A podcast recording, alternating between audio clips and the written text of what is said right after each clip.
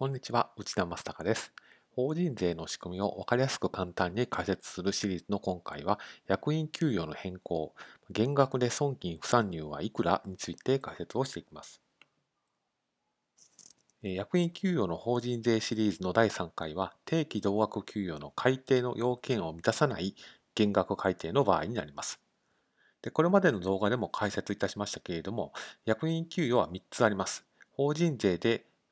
法人税で損金として認められる役員給与は3つあります。1つ目が定期同額給与。その名の通り、毎月同じ金額の給与ということです。2つ目が事前確定届出給与で、これは税務署への届け出が必要な給与です。3つ目が業績連動給与で、利益などをベースに計算した給与であるということです。定期同額給与は基本的に毎月同じ金額じゃないといけませんけれども、絶対に、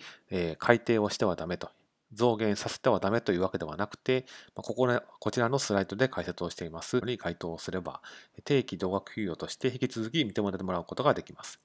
1つ目が3ヶ月以内、事業年度が始まってから3ヶ月以内の改定であれば OK ですよというものが1つ。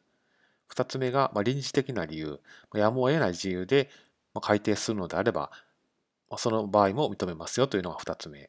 3つ目が、業績が悪化したこと、経営状況が著しく悪化したため減額しますといったものについても、こちらも認められます。どういった減額が認められるのかについて、詳しくは Q&A で解説されてますので、実務の検討にあたってはそちらをじっくりご検討ください。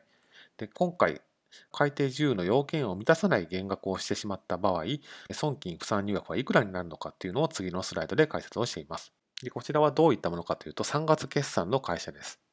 毎月20日払いでして、4月から11月までは毎月40万円の給与を役員は受け取っていました。で11月から、減額をしまして、12月分から30万円になっています。この改定に関する情報を当てはめるとこんな感じです。で5月25日に定時株主総会で、まあ、この40万円のまま据え置きますというか、えー、決議をしなかったと。一方で11月25日に臨時株主総会を開き、こちらで12月分から30万円に減額しますというふうに決議をしています。この場合どうなるのかっていうのを次のスライドで集計をしています。